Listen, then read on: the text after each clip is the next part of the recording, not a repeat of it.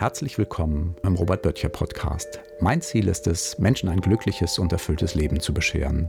Und das mache ich entweder als Erfolgsfilmproduzent und Autor in meiner Praxis für Coaching und Psychotherapie oder eben hier in diesem Podcast.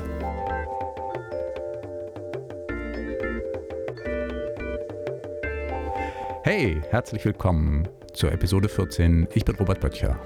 Und wie so oft sitzen wir zu zweit hier. Mein Name ist Martin Böttcher. Ich leite so ein bisschen durch diesen Podcast. Robert, vielleicht noch mal kurz erklärt für Leute, die diesen Podcast jetzt erst hier entdecken. Um was geht's eigentlich? Was steht da so im Mittelpunkt? Im Mittelpunkt des Robert Böttcher Podcasts steht ein glückliches und erfülltes Leben zu führen, sich zu fragen, was brauche ich, um in meinem Leben glücklich zu sein? Was sind Barrieren, die mich an meinem Glück hindern? Und ja, welche Wege, welche Techniken können mir helfen, glücklich und erfüllt zu leben? Da kommen wir heute zu einem Thema, was vielleicht manchmal so ein bisschen unterschätzt wird, kommt mir zumindest so vor als interessiertem Laien. Es geht ums Thema Feedback. Schwieriges Thema auf der einen Seite, weil nicht jeder von uns, glaube ich, so für so Rückmeldungen immer so offen ist. Da schwingt ja manchmal auch so ein bisschen mit Feedback ist gleich Kritik. Wie wichtig würdest du sagen, ist Feedback so fürs Leben, aber auch für deine Arbeit als, als Coach und Therapeut? Fürs Leben ist es fundamental wichtig, dass wir Rückmeldung bekommen. Wir sind ja soziale Wesen und brauchen das auch. Ähm, das ist ja altbekannt, wenn, wenn wir kein Feedback erhalten, wenn wir keine Reaktion erhalten, ist das im Grunde genommen das Schlimmste, was wir erleben können, das ist wie Isolationshaft. Und in meiner Arbeit als Coach und Therapeut, als Erfolgsfilmproduzent ist es natürlich auch wichtig, dass ich meinen Klienten Feedback gebe und dass meine Klienten mir auch Feedback geben. Was gibt es denn für Feedback in Sachen Podcast? Also hier der Robert Böttcher Podcast ist ja schon der zweite Podcast, den wir gemeinsam angehen. Am Anfang hieß das Ganze Friss oder Stirb.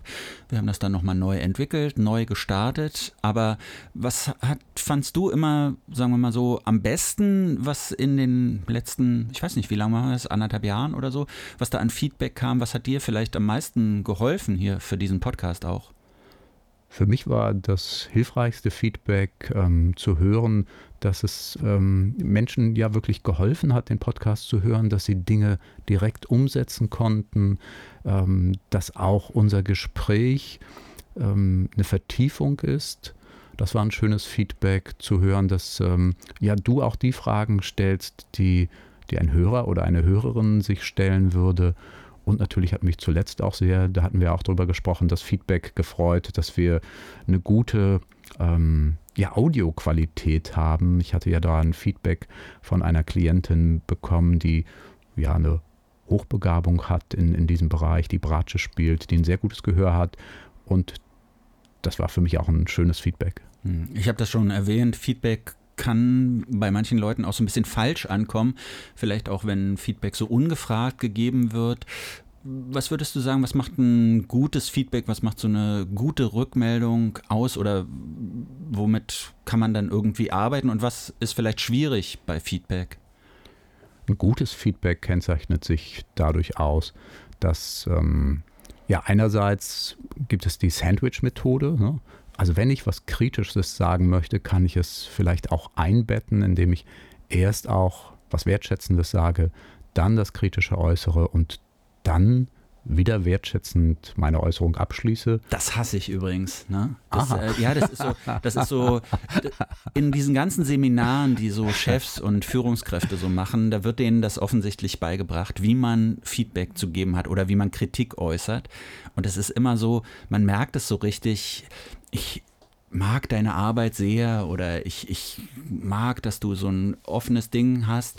Ähm, aber so, so nach dem Motto, man merkt so richtig, okay, die haben das irgendwie so eingetrichtert bekommen, aber eigentlich geht es ihnen gar nicht darum, was Positives zu sagen, sondern es geht ihnen nur darum, irgendwie die Kritik irgendwie anzubringen, ohne den Mitarbeiter so richtig zu verärgern. Ja, ja, das stimmt. Ähm, das ist vielleicht auch wirklich dieser Punkt. Ich glaube, das, was am Anfang äh, bei der Sandwich-Methode kommt und am Ende äh, muss aufrichtig sein und ähm, darf nicht im, im Sinne dieser Methode ähm, ja, ich habe mir irgendwas überlegt und im Grunde genommen stehe ich gar nicht dahinter, was ich da Positives sage, sondern will nur die Kritik loswerden, äh, dann würde ich das auch nicht empfehlen, sondern ähm, ich glaube, es geht wirklich darum, ähm, ja, eine Gesprächsatmosphäre zu schaffen. Und nichts ist ja nur gut oder nur schlecht.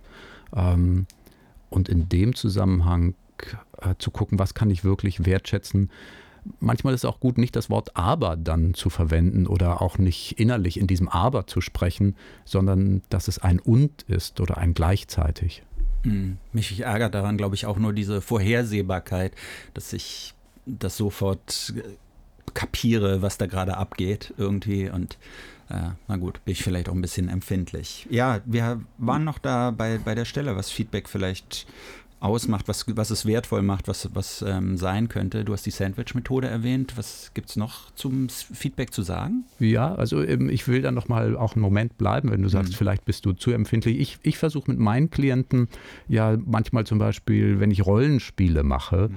Ähm, auch erst zu gucken, war das, was war das Gute. Also überhaupt, dass jemand sich auf ein Rollenspiel einlässt, dass ähm, er bestimmte Dinge dort tut und ausprobiert. Da gibt es ja immer was Gutes zu finden. Und dann versuche ich äh, meinen Klienten zu sagen, dass gleichzeitig äh, Profisportler zum Beispiel ja auf einem sehr hohen Niveau Sport treiben und sich dennoch täglich im Training um Verbesserung bemühen. Oder Profimusiker machen tolle Musik und üben trotzdem täglich, versuchen sich zu verbessern.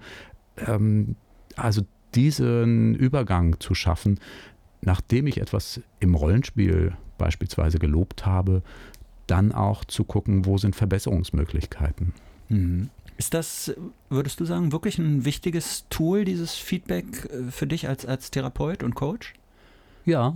Also was du einsetzt in deiner Arbeit oder, oder geht es um, darum, dass das so in beide Richtungen funktioniert?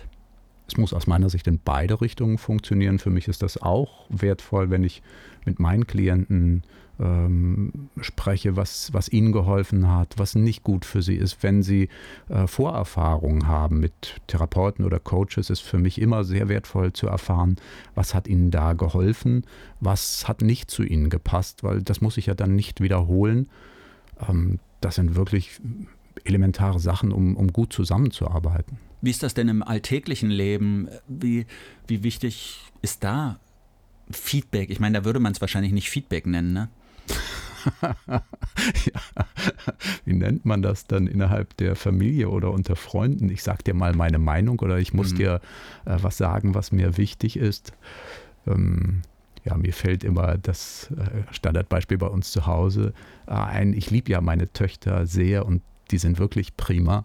Aber es gibt so einen Punkt, nämlich, dass sie das Geschirr nach dem Essen entweder auf dem Küchentisch stehen lassen mhm. oder an manchen Tagen stellen sie es oben auf die Spülmaschine. Natürlich stellen sie es mittlerweile auch häufiger mal in die Spülmaschine, aber das war so ein Thema, ähm, ja, wo ich auch in unserer Familie äh, Feedback gegeben habe. Was ist eigentlich das Argument dafür, das da oben hinzustellen? Ja, ich habe mir das Ganze natürlich, ähm, nachdem ich mich ein paar Mal darüber geärgert habe, habe ich darüber nachgedacht und habe geguckt, welches psychologische Konzept kann mir helfen. Und es ist ja Unaufmerksamkeitsblindheit. Mhm. Also das kennst du mit dem Gorilla-Experiment. Ehrlich gesagt nicht. Sag mir jetzt wieder nichts. Hast du wahrscheinlich schon mal erwähnt und ich habe es wieder vergessen, oder? Ja, das ist das hm. klassische Experiment, dass die Versuchspersonen die Aufgabe bekommen, äh, die kriegen einen Film gezeigt und der Versuchsleiter sagt zu ihnen, ja, hier spielen jetzt zwei Mannschaften Basketball gegeneinander. Äh, bitte zählen Sie, wie oft die, wenn die weiße Mannschaft den Ball hat, wie oft der Ball auf den Boden getippt wird. Mhm. Dann läuft der Film, danach wird der, die Versuchsperson gefragt, ja, wie viel Mal haben sie gezählt? Und dann sagt die die Zahl, aber das interessiert den Versuchsleiter gar nicht, sondern eigentlich geht es darum, dann fragt der Versuchsleiter, ist Ihnen irgendwas Besonderes aufgefallen? Ja. Und 50 Prozent der Versuchspersonen sagen, nein, mir ist nichts Besonderes aufgefallen. Dann fragt der Versuchsleiter, ja, ist Ihnen denn nicht der Gorilla aufgefallen, der durchs Bild gelaufen ist? Aha. Also kein wirklicher Gorilla, ja, sondern ein Mensch in einem ja. Gorilla-Kostüm.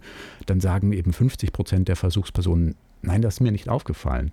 Dann zeigt der Versuchsleiter den Film die Versuchspersonen sehen jetzt den Gorilla und sagen, mhm. ja, aber der war vorher nicht da, den haben sie ins Bild geschnitten. Ah, okay. Aber er war vorher schon da. Aber sie waren so konzentriert aufs Zählen, dass sie ihn einfach nicht wahrgenommen haben. Genau. Mhm. Aufmerksamkeit ist eine begrenzte Ressource und so sehe ich das auch mit meinen Töchtern, dass sie äh, gedanklich bei anderen Themen sind, dass ihnen etwas anderes wichtig ist.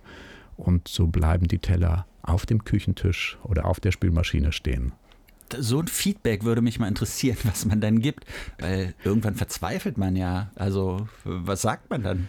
Ich habe es mit Ich-Botschaften versucht. Äh, es verletzt mich sehr, dass ihr die Teller nicht in die Spülmaschine stellt.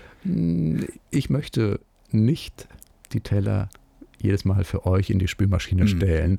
Ähm, ich freue mich, wenn ihr das machen würdet. So, ja, mittlerweile klappt das ja auch okay. schon manchmal. Vielleicht kommen wir nochmal zu, zu verschiedenen Arten des Feedbacks. Du hast mir vor dieser Episode geschrieben und meintest, es gibt so fünf Feedback-Kategorien. Äh, du scheinst ja diese Listen immer zu mögen, so 1, 2, 3, 4, 5, was auch immer. Was sind das für fünf Kategorien? Das stimmt. Ich, ich mag äh, solche Listen, weil sie eine Orientierung geben und weil sie auch gerade bei diesem sensiblen Thema Feedback helfen. Und das sind die Kategorien Start, Stop, More, Less und Keep. Also Start, ja, womit, wenn man jemanden um Feedback bittet oder jemand Feedback gibt, äh, womit soll der andere jetzt beginnen? Was, was fehlt bei dieser Sache? Ähm, Stop, was sollte der andere jetzt mal aufhören, was, was stört. Ähm, keep, was ist gut so und auch im richtigen Ausmaß vorhanden, was kann beibehalten werden. Äh, less, was ist also im Grunde genommen okay, aber zu viel davon, also sollte ich ein bisschen reduzieren und more, was gefällt mir richtig gut und was kann der andere mehr machen. Das finde ich sind gute Möglichkeiten, sich zu orientieren für Feedback.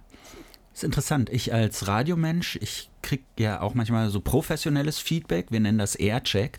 Da wird mit so einem Airchecker, also mit jemandem mit einer sehr erfahrenen Persönlichkeit, die das unter Umständen schon seit Jahrzehnten macht, im Radiobusiness unterwegs ist, wird gemeinsam so eine Sendung abgehört. Und das ist ganz interessant am Anfang, als ich angefangen habe, da war das noch nicht so professionalisiert im deutschen Radio. Da hieß es immer nur, das ist schlecht, das ist schlecht, das ist schlecht, das ist schlecht. Und nie wurde über das Gute gesprochen. Mhm. Inzwischen hat sich da bei diesem Aircheck-Feedback wohl durchgesetzt, dass es viel mehr bringt, wenn man die positiven Sachen verstärkt. Also wenn man immer sagt, hier an der Stelle das hast du gut gemacht, aber da könntest du ruhig noch eine Schippe rauflegen, da könnte man noch mehr von deiner Persönlichkeit erahnen. Oder hier, da hast du gut nachgefragt, warum nicht noch eine Frage irgend drauf, du, du bist so gut im kritischen Nachfragen und sowas. Und ähm, ich habe das so verinnerlicht, ich mache das auch nur noch, ich kritisiere grundsätzlich im Einzelgespräch gar nichts mehr bei anderen Kollegen und, und sage nicht mehr, das war nicht gut, das war nicht gut, sondern ich sage immer, das fand ich richtig gut und davon würde ich in Zukunft gerne noch mehr hören. Ja, sehr gut. Ähm, das Eisen schmieden, solange es kalt ist, ist das ja. Also im Coaching oder in der Therapie spielt das auch eine große Rolle. Na, wenn jemand zu mir kommt und total verschlossen ist, sollte ich ja nicht sagen, ja, hören Sie mal, so geht das aber nicht, sondern es wäre doch gut, wenn ich darauf achten würde, wenn es eine Stunde gibt, wo sich mein Klient dann etwas öffnet. Und wenn ich dann am Ende der Stunde oder direkt sage, ah, heute war das eine sehr gute Stunde, ich bin Ihnen dankbar für Ihre Offenheit, ich konnte mich Ihnen sehr nahe fühlen, ich bin sehr zuversichtlich, dass der Prozess gut laufen wird, dann hat das wahrscheinlich genau die Auswirkung, die du eben beschrieben hast, dass ähm, sich mein Klient noch stärker öffnen wird. Wie fragt man denn richtig nach Feedback? Sagt man dann einfach, du gib mir mal eine Rückmeldung oder formuliert man das vielleicht geschickter? Ich finde die Formulierung, die du hattest, äh, finde ich sehr gut, kann man bitte noch hinzufügen. Ah, ja. Aber ansonsten die ähm, am wenigsten neurotische Kommunikation ist die direkte Kommunikation, hat mein Gruppenselbsterfahrungsleiter immer gesagt mhm. vor 25 Jahren. Das finde ich nach wie vor eine gute Orientierung ja, einfach direkt sagen, ähm, wie, wie, fandst du das? Bitte gib mir eine Rückmeldung, gib mir ein Feedback. Äh, oder man kann eben anhand dieser fünf Kategorien sagen, äh, womit, was sollte ich weniger machen, was sollte ich mehr machen, was sollte ich, womit sollte ich aufhören und so. Ne? Womit sollte ich anfangen? Ja, genau. Ja, wie ist das mit unserem Podcast? Ich glaube, Feedback ist hier, du hast es erwähnt, eigentlich schon gern gesehen, auch kritisches Feedback natürlich. Was für einen Rat können wir von unseren Hörerinnen und Hörern vielleicht uns einholen? Was für eine Rückmeldung? Das ist eine sehr gute Idee, eine sehr gute Frage.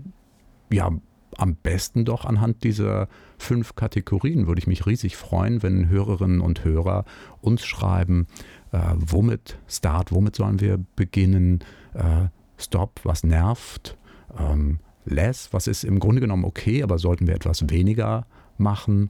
Ähm, Keep, Keep, was sollten wir beibehalten? Was, was ist richtig gut? Beibehalten.